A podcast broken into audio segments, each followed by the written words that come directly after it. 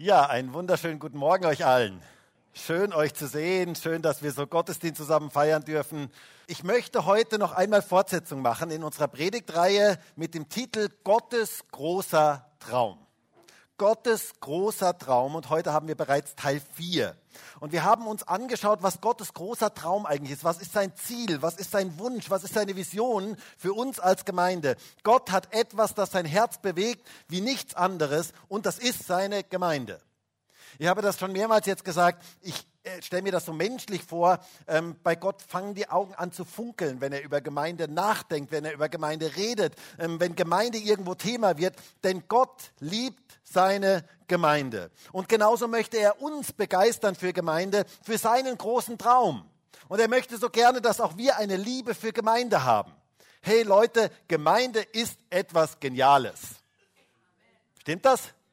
Gemeinde ist einfach etwas Geniales. Etwas, was Gott selber ins Leben gerufen hat, was er baut und was er entwickelt. Und ich bin so dankbar dafür, dass ich Teil von diesem sein darf, was er da baut dass ich, es ist ein großes Vorrecht, dass ich Teil von dem sein darf, was er auf dieser Erde baut. Und ich empfinde gerade in unserer Zeit, dass Jesus seine Gemeinde zubereitet für das, was er durch seine Gemeinde tun möchte. Und ich habe den Eindruck, dass Gott durch seine Gemeinde und auch durch uns als Gemeinde etwas tun möchte in nie dagewesener Art und Weise. Er möchte uns gebrauchen. Gerade in dieser jetzigen Zeit, gerade in der Zeit, wo es so turbulent ist in der Welt, möchte er die Gemeinde Jesu gebrauchen. Er möchte, dass wir in das hineinwachsen, was Gott mit seiner Gemeinde tun möchte. Jesus baut seine Gemeinde. Jesus baut seine Gemeinde. Aber, und wir haben in dieser Predigtreihe, habe ich immer wieder darauf ähm, hingewiesen, er möchte, dass wir uns einklinken in diesen Plan. Er möchte, dass wir Teil von dem sind.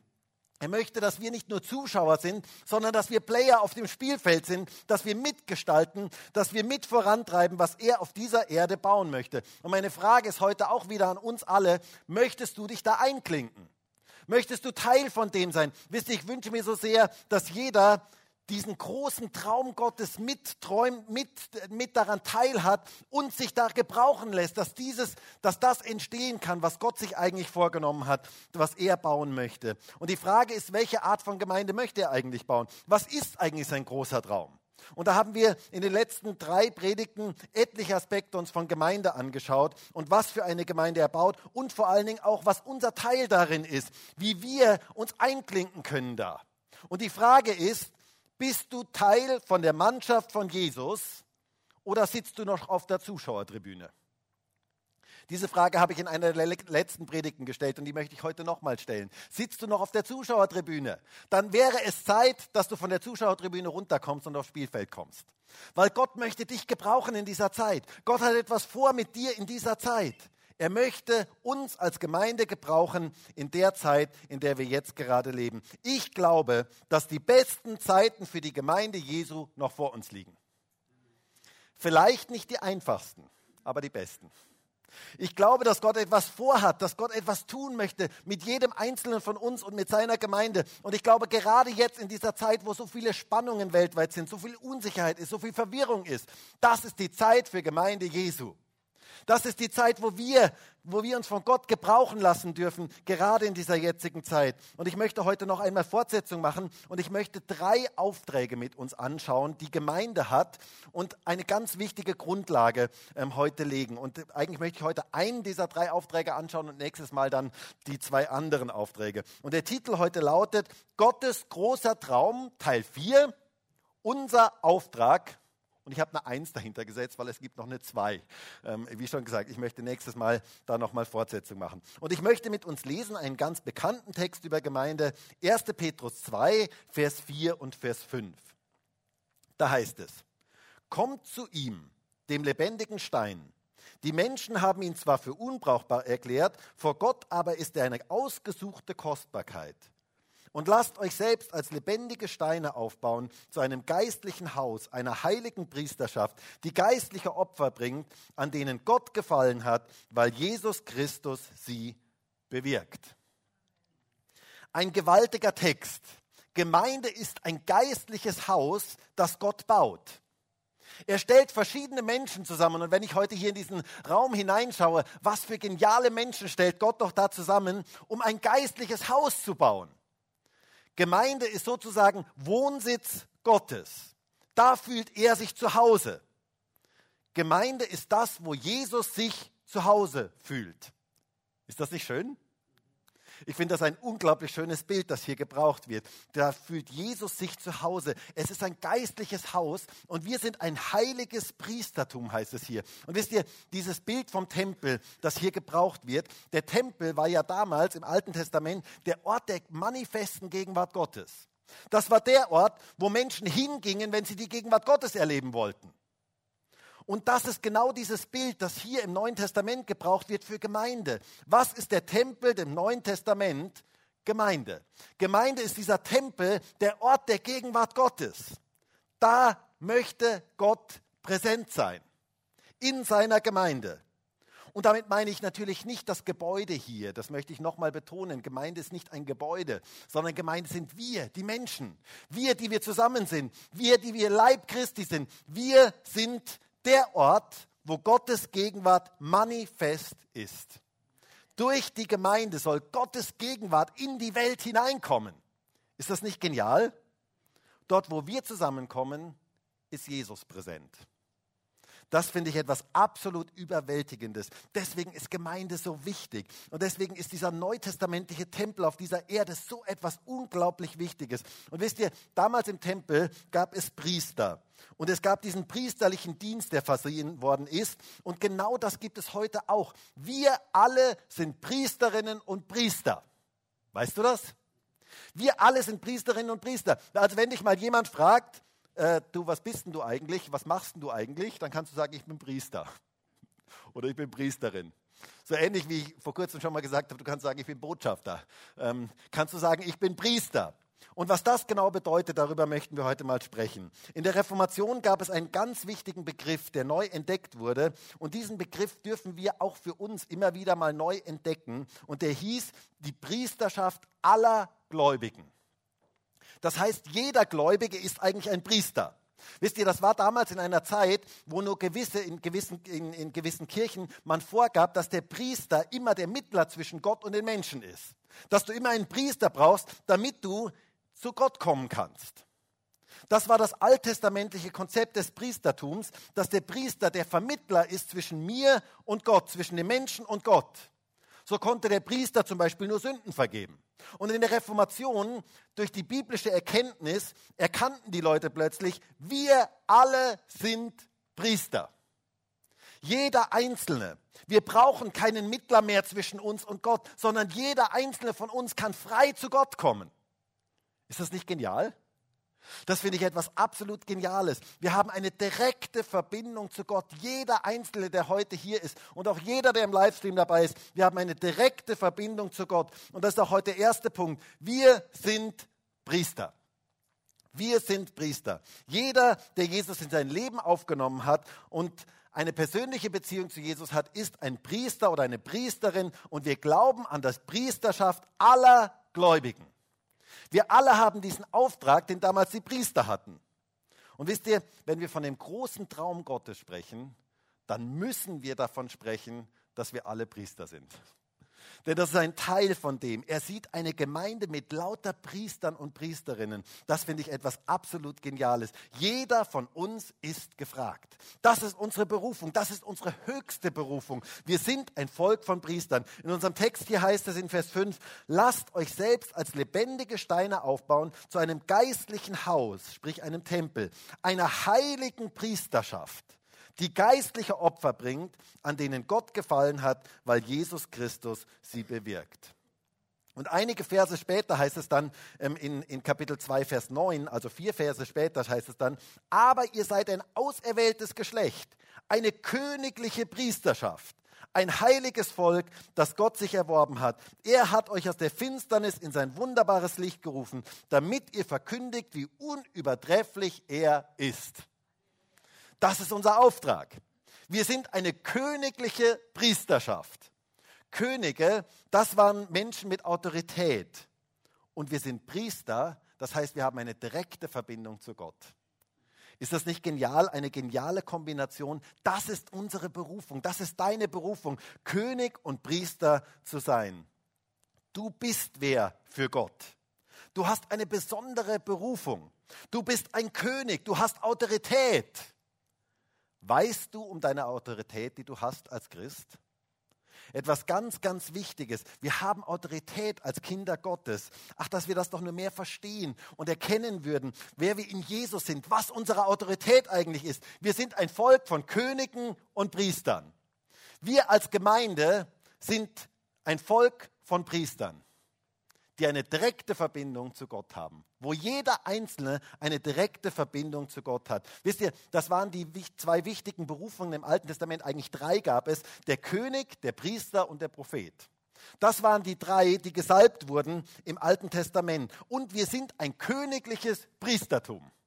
Das finde ich etwas absolut Geniales. Ein Volk zum Eigentum. Wir haben eine besondere Berufung in dieser Welt.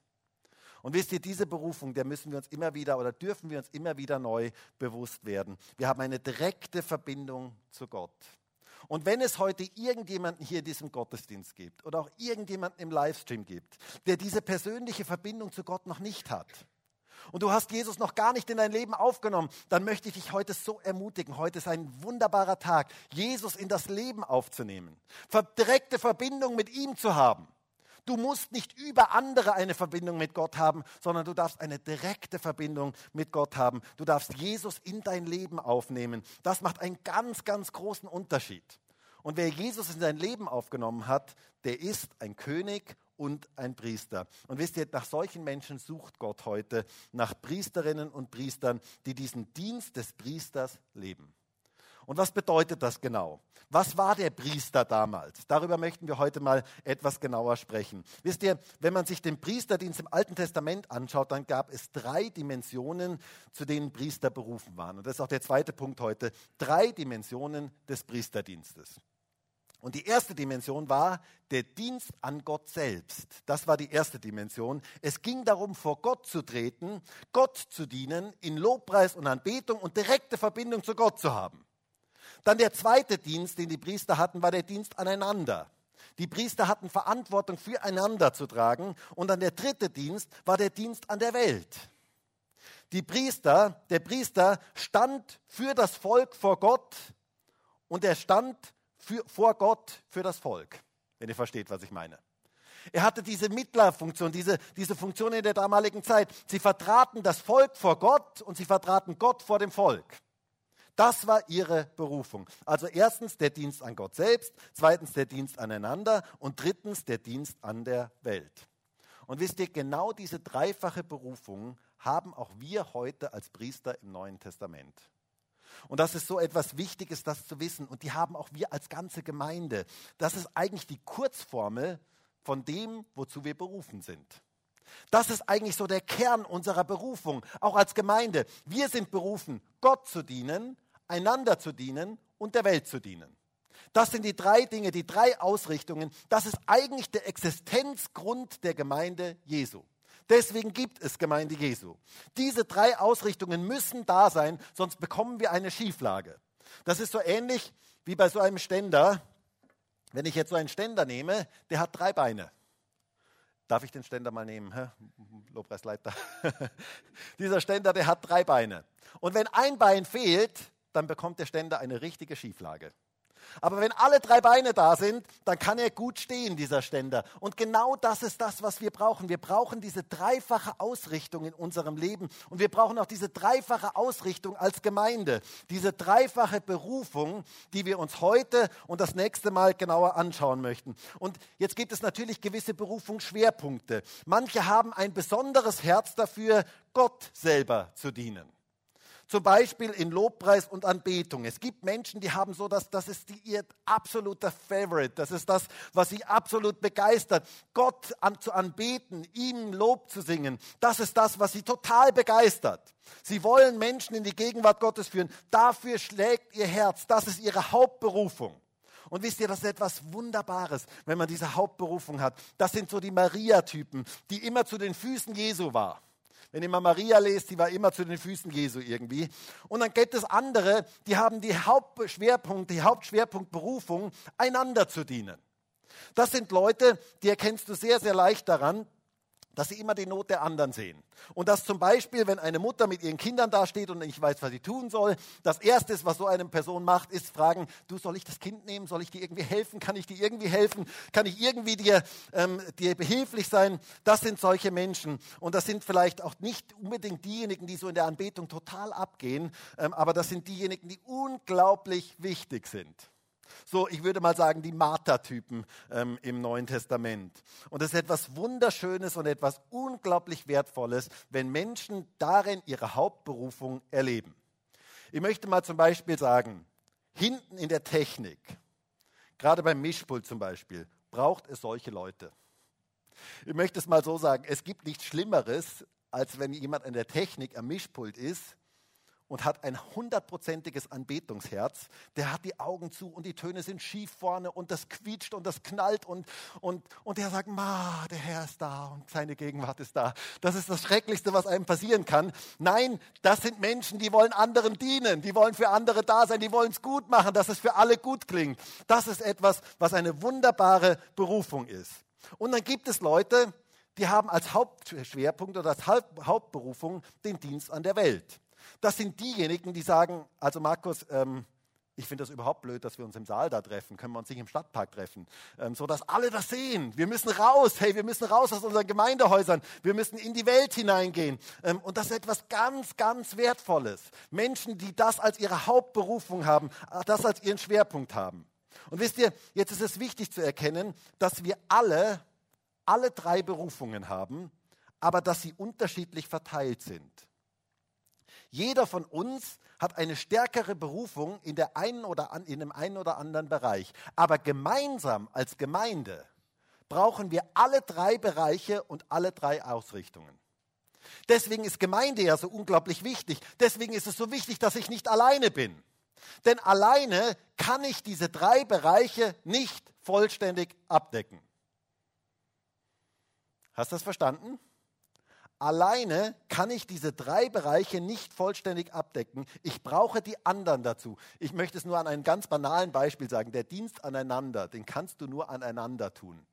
Ähm, den kannst du nicht an dir selber tun. Ähm, den kannst du nicht in deinem Wohnzimmer dir selber tun. Das ist nicht der Dienst aneinander, sondern wir brauchen einander dafür. Das ist etwas, was, wir, was, was ganz, ganz wichtig ist. Wir brauchen andere. Und wir ergänzen einander in einer Gemeinde mit den verschiedenen Gaben, mit den verschiedenen Ausrichtungen. Und das ist etwas Wunderbares. Und wisst ihr, da gibt es jetzt zwei Gefahren. Es gibt einmal die Gefahr der Gleichmacherei und einmal die Gefahr des Fachidiotentums. Ich, nenne es mal so. Gleichmacherei bedeutet, jeder muss alles sein. Also, früher gab es mal so den Slogan, jeder Christ ein Evangelist. Oder es gab mal so, jeder ist ein Diener und jeder ist ein Anbeter und jeder muss alles haben. Und grundsätzlich stimmt das auch. Wir sollten, gewiss, wir sollten alle diese Aspekte in unserem Leben haben, aber es gibt gewisse Schwerpunkte, die, wir, die Gott uns gegeben hat. Also Gleichmacherei ist nicht gut, denn sie führt uns auch sehr leicht dazu, dass wir uns über andere stellen. Der sollte doch viel geistlicher sein der sollte doch in der Anbetung so richtig abgehen. Und also, also wie, der, wie der sich in der Anbetung verhält. Oder, also der betet immer an, der hat immer die Augen zu. Der sieht gar nicht die Not um ihn herum. Der sieht gar nicht, dass da ein Kind schreit. Das sieht der gar nicht. Oder der hat immer nur die Leute im Kopf, die von draußen kommen. Der hat immer nur Leute im Kopf, die Jesus noch nicht kennen. Wisst ihr, es braucht gewisse Schwerpunkte, aber wir ergänzen einander. Und das ist etwas ganz, ganz Wichtiges. Und du darfst dankbar sein, dass Gott dir einen gewissen Schwerpunkt gegeben hat, aber du brauchst die Ergänzung der anderen. Das ist so etwas Wichtiges. Und dann gibt es die zweite, ähm, das zweite Extrem und das ist das Fachidiotentum, wo man sagt, nein, also ich bin nichts für, äh, für den Dienst für andere, tut mir leid. Ähm, oder na, die Stühle aufstellen, na, das kann ich leider nicht. Mein Dienst ist das Herz der Anbetung. Ich bin nur für die Anbetung da, das ist meine Berufung. Aber könnte es vielleicht sein, dass das Stühle aufstellen auch Anbetung ist? Wisst ihr, ich glaube, es ist ganz, ganz wichtig, dass wir nicht in die eine und nicht in die andere Richtung ähm, zu sehr tendieren, sondern es ist wichtig zu erkennen, wir brauchen in unserem Leben alle drei Ausrichtungen, aber wir haben eine Hauptbetonung auch in unserem Leben und deswegen brauchen wir die Ergänzung der anderen. Und ich denke, dass eine sehr schöne Ausgewogenheit in unserem Leben sehr, sehr wichtig ist. Deswegen brauchen wir einander, damit alle drei Aspekte wirksam werden. Und wir haben eine dreifache Berufung. Gott selber dienen, einander dienen und der Welt dienen. Und wisst ihr, genau diese drei Aspekte sehen wir auch im Leben unseres Meisters von Jesus selber. Jesus selber hatte diese Aspekte. Er hatte genau diese drei Berufungen, waren ganz stark bei ihm ausgeprägt. Er war tief in der Beziehung mit Gott verankert. Ich möchte deinen Willen tun, sagt er. Und das Gebet war für ihn etwas ganz, ganz Wichtiges. Wir lesen in Lukas 4, Vers 42. Als es aber Tag geworden war, ging er aus und begab sich an einen einsamen Ort. Und die Volksmengen suchten ihn auf und kamen zu ihm und sie hielten ihn auf, dass er nicht von ihnen ginge. Jesus verbrachte Zeit im Gebet, Zeit mit Gott selber, Zeit des Lobpreises und der Anbetung. Und die Leute suchten ihn. Und dann ging, er, ging es direkt in Vers danach, heißt es dann, sie wollten ihn aufhalten, dass er nicht wegginge. Und dann heißt es in Vers 43, er aber sprach zu ihnen, ich muss auch den anderen Städten das Evangelium vom Reich Gottes verkündigen, denn dazu bin ich gesandt worden. Da spürt man dieses Anliegen für die Welt. Er wollte das Evangelium den anderen Städten verkündigen und de, zu denen er gesandt war. Und später sehen wir genau denselben Jesus, wie er die Schütze umband, wie er seinen Jüngern die Füße wusch. Was für ein gewaltiger Ausdruck des Dienstes aneinander. Jesus hatte genau diese drei Ausrichtungen in seinem Dienst. Der Dienst an Gott selber, der Dienst aneinander und der Dienst in der Welt. Und damit war er der perfekte Priester und wir dürfen diesen priesterlichen Dienst Jesu nacheifern. Und wisst ihr, wir finden nirgendwo Jesu Gegenwart so stark, wie wenn wir in diesen drei Diensten stehen. Das ist etwas ganz, ganz Wichtiges für uns zu erkennen. Im Ausüben unseres Priesterdienstes liegt die maximale Gegenwart Christi, denn wir folgen ihm nach. Und er ist dort, wo wir diesen Dienst ausüben. Das war seine Grundausrichtung und das soll auch unsere Grundausrichtung als Gemeinde sein. Und deswegen möchte ich jetzt mal noch kurz ein bisschen was sagen über diese drei Aspekte, beziehungsweise heute über den ersten Aspekt. Und beim nächsten Mal werde ich die zwei anderen Aspekte ähm, genauer mit uns anschauen. Und heute möchte ich noch die erste Dimension mit uns ansprechen, der Dienst an Gott selber. Das ist eine ganz wichtige Ausrichtung für uns als Gemeinde. Wir wollen den Dienst an Gott selber als eine ganz große Priorität in unserer Gemeinde sehen. Es ist ein wichtiger Teil unseres Priesterdienstes. Und wie schon gesagt, nächstes Mal werden wir den Dienst aneinander und den Dienst an der Welt sehen. Aber heute geht es mal um den Dienst an Gott selber. Ein Priester steht vor Gott und er dient Gott selber. Und wisst ihr, das ist die größte und höchste Berufung für uns als Kinder Gottes. Ein wichtiger Teil unseres Priesterdienstes. In unserem Text heißt es ja hier in Vers 5, und lasst euch selbst als lebendige Steine aufbauen zu einem geistlichen Haus, einer heiligen Priesterschaft, die geistliche Opfer bringt, an denen Gott gefallen hat, weil Jesus Christus sie bewirkt. Jetzt stellt vielleicht der ein oder andere die Frage, aber Markus, wieso sagst du denn der Dienst an Gott selber? Warum sagst du nicht einfach der Dienst an Gott? Nun, ich habe das mit Bedacht so gewählt, weil eigentlich jeder Dienst ein Dienst an Gott ist. Jeder dieser Dienste. Auch der Dienst aneinander ist ein Dienst an Gott, weil Jesus selber hat gesagt, wenn, was ihr mein, einem meiner geringsten Geschwister getan habt, das habt ihr mir getan. Das heißt, es ist auch ein Dienst an Gott und der Dienst an der Welt ist auch ein Dienst an Gott, aber es geht hier um den Dienst an Gott selber. Das heißt, dieses Stehen direkt vor Gott, wo es nur eine Richtung gibt, Gott, wo es nur um Gott eigentlich geht. Und es heißt hier in diesem Text, in unserem Text, dass wir eine heilige Priesterschaft sind und dass wir geistliche Opfer darbringen, die Gott gefallen. Priester im Alten Testament brachten Opfer dar. Nun, was sind die neutestamentlichen Opfer, die wir Gott darbringen sollen? Und da möchte ich kurz auf vier neutestamentliche Opfer eingehen, die für uns als Priesterinnen und Priester Gottes unglaublich wichtig sind und die wir ganz praktisch in unserem Alltag darbringen sollen. Und das erste Opfer, von dem wir lesen, ist das Opfer von Dank, Lob und Anbetung. Das ist ein Gedanke, der im Alten Testament sehr, sehr stark vorkommt und der auch im Neuen Testament die Aufgabe der Priester ist. Wir sind Priester und wir bringen geistliche Opfer dar Und eines dieser neutestamentlichen Opfer ist Dank, Lob und Anbetung. Im Hebräerbrief heißt es so schön in Kapitel 13, Vers 15, durch ihn nun lasst uns Gott alle Zeit ein Opfer des Lobes darbringen, ein Opfer, ein Opfer des Lobes darbringen, das ist die Frucht der Lippen, die seinen Namen bekennen. Hast du gehört, hier gibt es ein kleines Wort, das es echt in sich hat. Und das Wort heißt alle Zeit. Lasst uns alle Zeit, ein unglaublich wichtiges Wort. Das heißt, Lob, Dank und Anbetung sollen alle Zeit von uns gebracht werden. Das ist ein Lebensstil. Da geht es nicht nur um eine kurze Lobpreiszeit am Sonntagvormittag, so schön sie ist und so sehr wir sie genießen dürfen, aber es geht hier um einen Lebensstil des Lobpreises. Dass wir Lobpreis als Lebensstil praktizieren. Gott möchte, dass wir dankbare Menschen sind, denn dadurch werden wir zu positiven Menschen. Wisst ihr, Christen sollen positiv sein.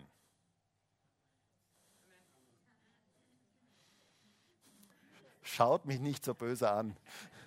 Christen sollen positiv sein. Stimmt das?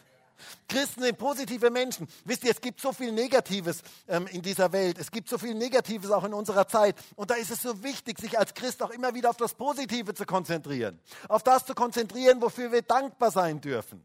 Diese Welt ist voll von Nörglern und Meckerern, von Besserwissern, von Menschen, die alles doof finden und die, immer sagen, das ist alles nicht mehr so, wie es mal war.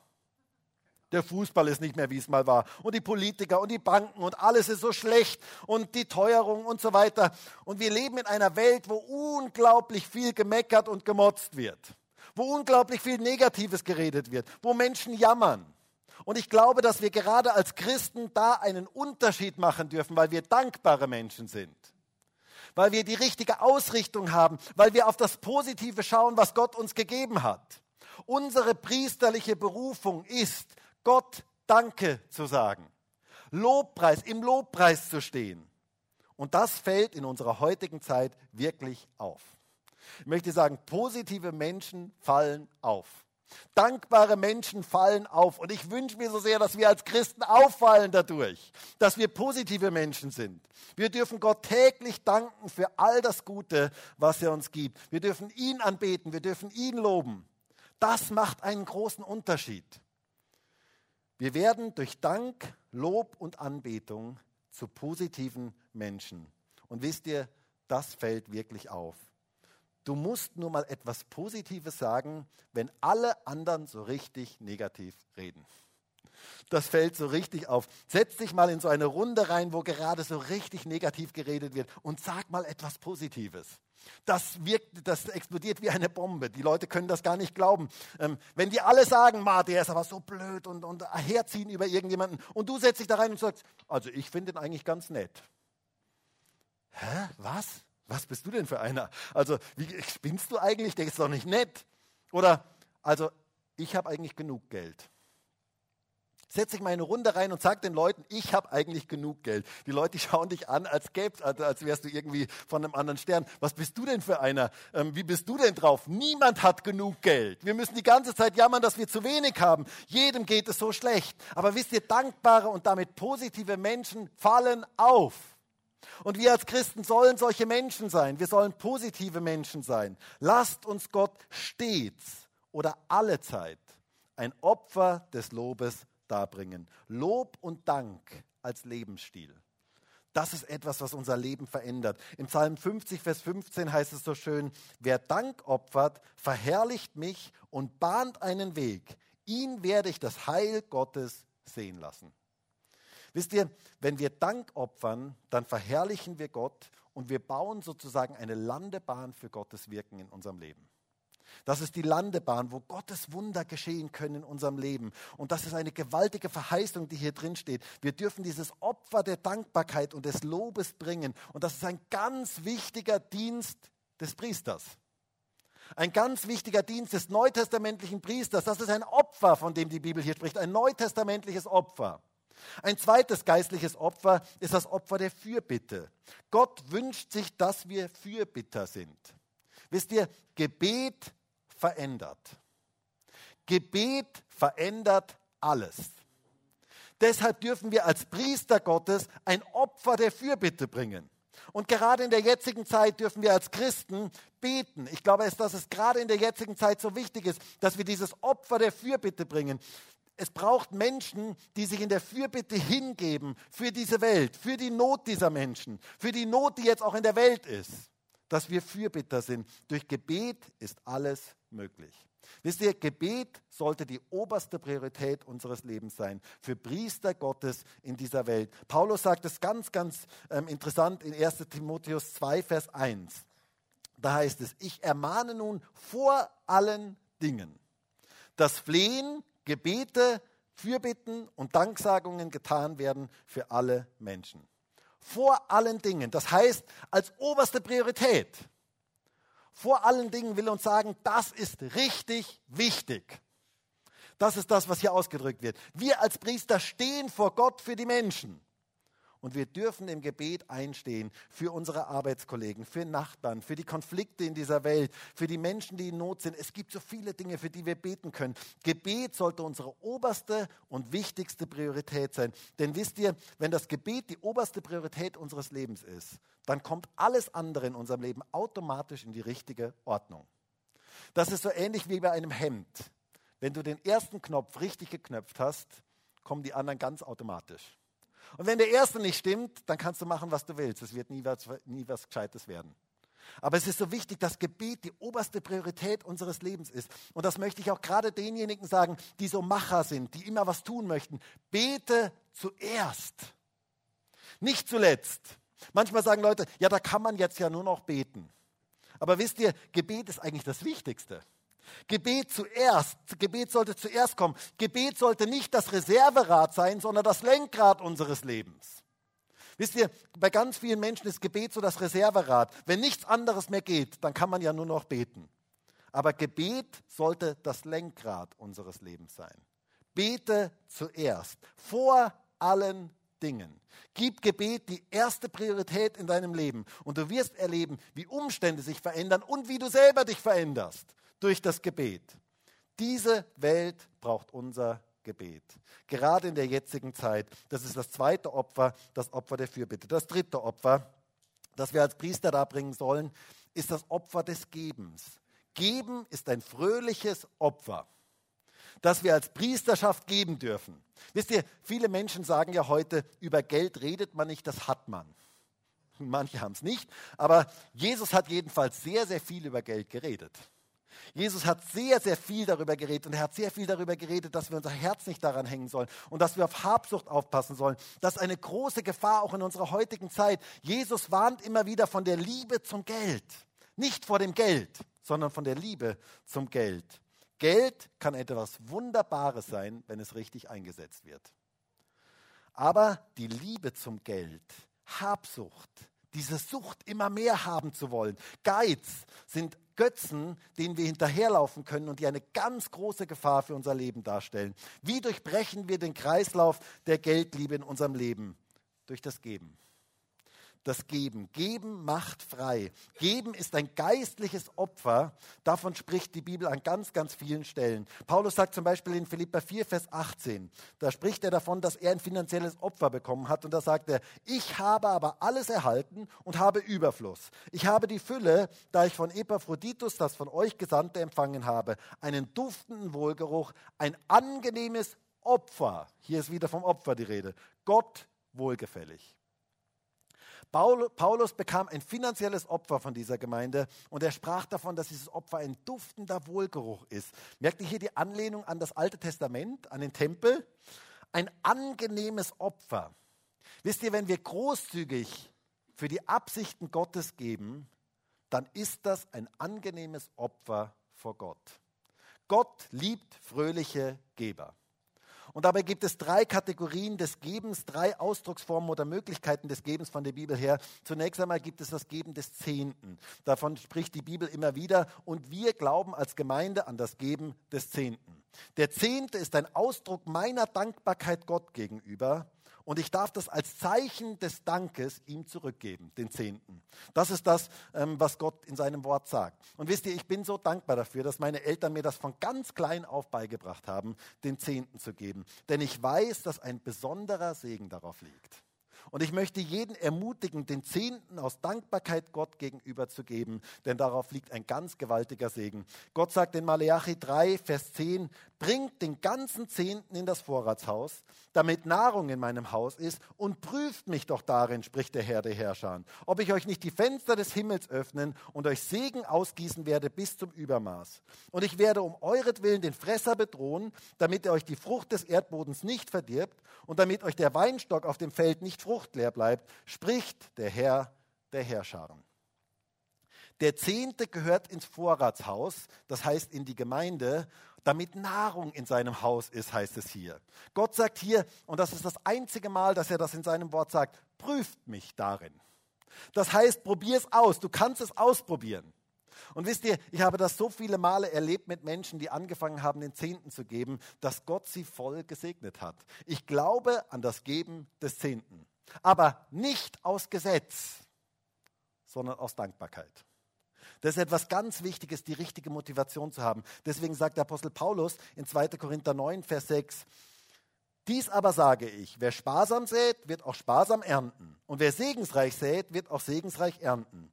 Jeder gebe, wie er sich in seinem Herzen vorgenommen hat, nicht mit Verdruss oder aus Zwang, denn einen fröhlichen Geber liebt Gott. Gott aber vermag euch überströmen zu lassen für jede Gnade, damit ihr in allem, alle Zeit, alle Genüge habt. Also ich meine, mehr alle kann man in den Satz, glaube ich, nicht mehr reinpacken. Und überströmt zu jedem guten Werk. Das heißt, Paulus sagt, du sollst mit einem fröhlichen Herzen geben. Und ich möchte heute sagen, gib niemals mehr, als du mit einem fröhlichen Herzen geben kannst. Aber schau dir mal dein Herz an. Schau dir mal an, woran dein Herz wirklich hängt. Und ich glaube auch, dass der Zehnte ein Versorgungsbund mit Gott ist. Dass ich mein Vertrauen ihm gegenüber ausdrücke, dass er mich versorgt. Und wisst ihr, diese Haltung ehrt Gott. Wir drücken damit unser Vertrauen ihm gegenüber aus. Und deswegen ist es bei mir immer so, wenn ich den Zehnten gebe, dann gibt es zwei Dinge, die ich tue. Ich sage zunächst einmal Danke mit dem Zehnten. Ich sage, danke Herr dafür, dass du mich gesegnet hast. Und das Zweite ist, ich sage, Herr, ich vertraue dir, dass du mein Versorger bist. Denn genau diese zwei Dinge drücken wir damit aus. Ich sehe und ich darf ernten. Ich glaube an die Kraft des Gebens und ich glaube an den Segen des Zehnten. Und ich glaube, dass jemand, der den Zehnten nicht gibt, als Kind Gottes, sich nichts Gutes damit tut. Weil ich glaube, dass ein besonderer Segen darauf liegt. Und deswegen würde ich jeden ermutigen, probier es aus. Aber bitte achte auf die richtige Haltung, weil der Segen wird nicht kommen, wenn du eine falsche Haltung darin hast. Und neben dem Zehnten gibt es im, Neuen Testament, im Alten Testament auch noch die Opfer, die, die Priester äh, den Priestern gebracht wurden. Und die gingen über den Zehnten hinaus. Das waren Dinge, die für gewisse Projekte gegeben wurden. Das war das Opfer. Und das war auch ein Teil des Gebens. Und dann gab es noch das Almosengeben. Dort, wo man Not gesehen hat, wo man Menschen in Not gesehen hat. Und da durfte man auch geben. Und dieses Almosen geben war auch etwas sehr, sehr Wichtiges. Das heißt, diese drei Kategorien des Gebens ist für uns als Priester Gottes im Neuen Testament etwas ganz, ganz Wichtiges. Gott möchte das für uns. Er möchte diesen Segen des Gebens in unserem Leben freisetzen. Das Geben des Zehnten, das Geben der Opfer und das Geben von Almosen. Das ist ein wichtiger Teil der Priesterschaft im Neuen Testament. Und Gott möchte, dass wir da eine, Groß, eine Haltung der Großzügigkeit haben und dass wir diesen Segen des Gebens in unserem Leben entwickeln. Denn darauf liegt ein ganz, ganz großer Segen. Das ist ein Opfer, das ist eins dieser neutestamentlichen Opfer. Und dann das vierte und das letzte Opfer und eigentlich das Wichtigste. Und eigentlich das, was alle anderen Opfer irgendwie zusammenfasst. Und das sind wir selber. Wir selber. Das Opfer sind wir selber. Wir selber, unser ganzes Leben dürfen wir Gott zur Verfügung stellen. Wir gehören ihm. Wir lesen von diesem Opfer in Römer 12, Vers 1, wo es heißt, weil Gott so barmherzig ist, fordere ich euch nun auf, liebe Geschwister, euch mit eurem ganzen Leben für Gott einzusetzen. Es soll ein lebendiges und heiliges Opfer sein.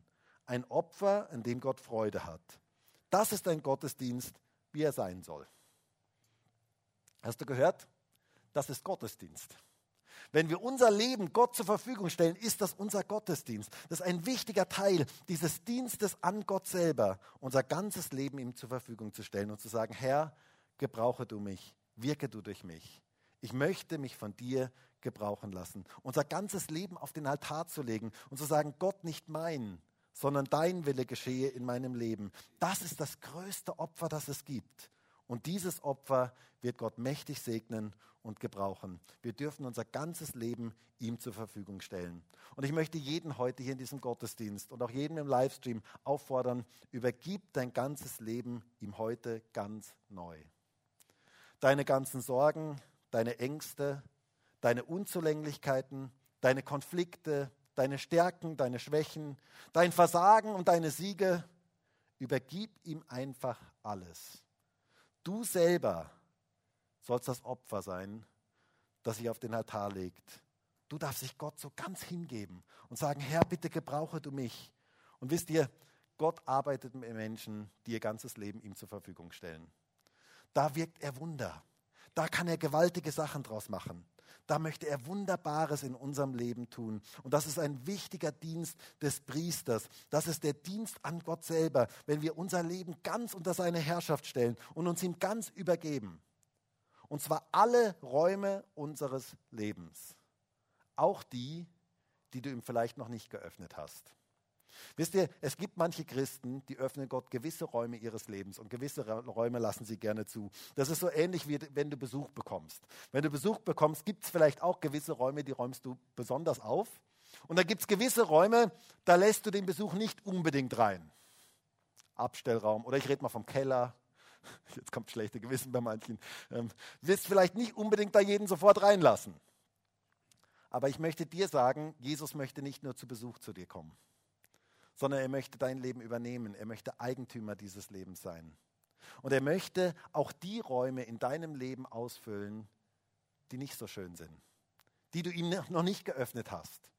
Und vielleicht ist es heute dran, bewusst zu sagen, Jesus, ich öffne dir alle Räume meines Lebens es hat was mit Vertrauen zu tun. Aber ich möchte dir sagen, wenn Jesus in dein Leben da hineinkommt, in diese Räume hineinkommt, dann kann etwas Wunderbares passieren. Dann kann etwas Positives sich verändern. Du darfst ein Priester Gottes sein, in dem Dienst an Gott selber zu stehen. Übergib dein ganzes Leben ihm. Gib dich ihm als Opfer in seine Hände. Und wisst ihr, das ist der Dienst. Das ist der Dienst an Gott selber der so wichtig für uns als Gemeinde ist und der so wichtig für jeden Einzelnen von uns ist. Ich möchte zum Schluss kommen. Gott möchte, dass wir erkennen, dass wir ein geistliches Haus sind. Ein geistliches Haus, das heißt ein Tempel, den er zusammengestellt hat aus verschiedenen Menschen. Und dieses geistliche Haus, dieser heilige Tempel, ist gefüllt mit Priestern, die alle ihren Priesterdienst tun. Es gibt die Priesterschaft aller Gläubigen. Jeder ist gefragt. Jeder von uns darf Priester sein und darf diesen Dienst ausführen. Und es gibt diese vier geistlichen Opfer, die Priester tun. Und das erste ist das Opfer von Dank, Lob und Anbetung. Das zweite ist das Opfer der Fürbitte. Das dritte ist das Opfer des Gebens. Und das vierte ist wir selber, dass wir unser Leben ihm hingeben. Und meine Frage ist, bist du bereit, diese Opfer zu bringen? Meine Frage ist, möchtest du so ein Priester, eine Priesterin Gottes in dieser jetzigen Zeit sein, die sich so ganz Gott zur Verfügung stellt und darf Gott sein Haus bauen aus unterschiedlichsten Priestern, Priesterinnen, die zusammenstehen und die diese heiligen Opfer, diese besonderen Opfer darbringen. Und ich bin davon überzeugt, dann wird Gottes Herrlichkeit seine Gemeinde erfüllen. Und das ist mein Wunsch, das ist mein Gebet für uns als Gemeinde. Und ich würde jetzt so gerne mit uns gemeinsam dafür beten. Und vielleicht können wir alle gemeinsam aufstehen.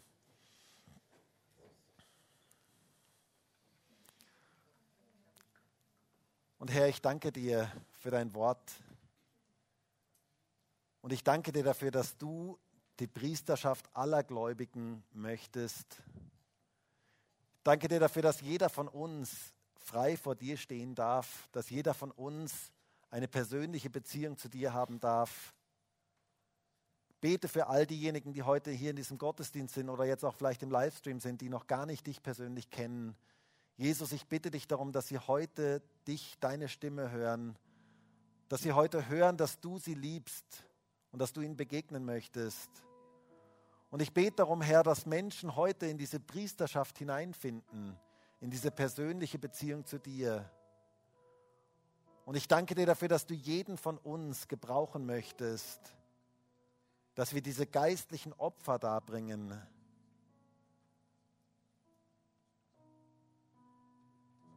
Herr, und ich bete darum, dass du uns als Gemeinde erfüllen kannst mit deiner Gegenwart, mit deiner Herrlichkeit. Ich bete jetzt gerade in dieser Zeit, wo so viel Verwirrung ist, wo so viel Durcheinander ist, wo so viel Aufruhr ist in der Welt.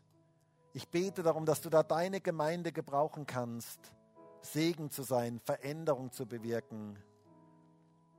Ich bete für dieses Opfer von Dank, Lob und Anbetung. Ich bete darum, Herr, dass das bei jedem von uns stets da ist, dass es ein Lebensstil ist, dass das nicht nur was ist, was sonntags morgens hier geschieht, sondern dass das etwas ist, was unser Leben durchzieht. Lob, Anbetung, Dank. Bete darum, dass wir Fürbitter sind in dieser Zeit, dass wir im Gebet stehen für die Nöte dieser Welt. Bete darum, dass wir dieses Opfer des Gebens bringen. Und ich bete vor allen Dingen auch darum, dass wir unser ganzes Leben dir zur Verfügung stellen und dass du wirken kannst in dieser jetzigen Zeit. Danke dafür, Jesus. Und ich habe irgendwie den Eindruck, dass es gut ist, dass du jetzt einfach Gott sagst, dass du diese Opfer bringen möchtest und vielleicht auch dein Leben so ganz neu Gott zur Verfügung zu stellen vielleicht auch die dunklen Seiten deines Lebens ganz neu Gott zur Verfügung zu stellen, Räume aufzumachen, die du bisher zugelassen hast und zu sagen, Jesus, bitte komm du da rein und wirke du da, verändere du mich da. Und vielleicht ist es auch gut, dass du betest, jetzt gerade auch in der jetzigen Zeit, wo so viele Menschen verunsichert sind, dass du darum betest, Herr, mach mich zu einem Kanal des Segens für andere. Und vielleicht möchte Gott dir morgen Gespräche schenken mit Menschen, die offen sind für den Glauben. Und er möchte dich gebrauchen. Er möchte wirken durch dich. Aber dazu ist es wichtig, dass du dein Leben ihm ganz zur Verfügung stellst. Dass du sagst, Jesus, bitte wirke du durch mich.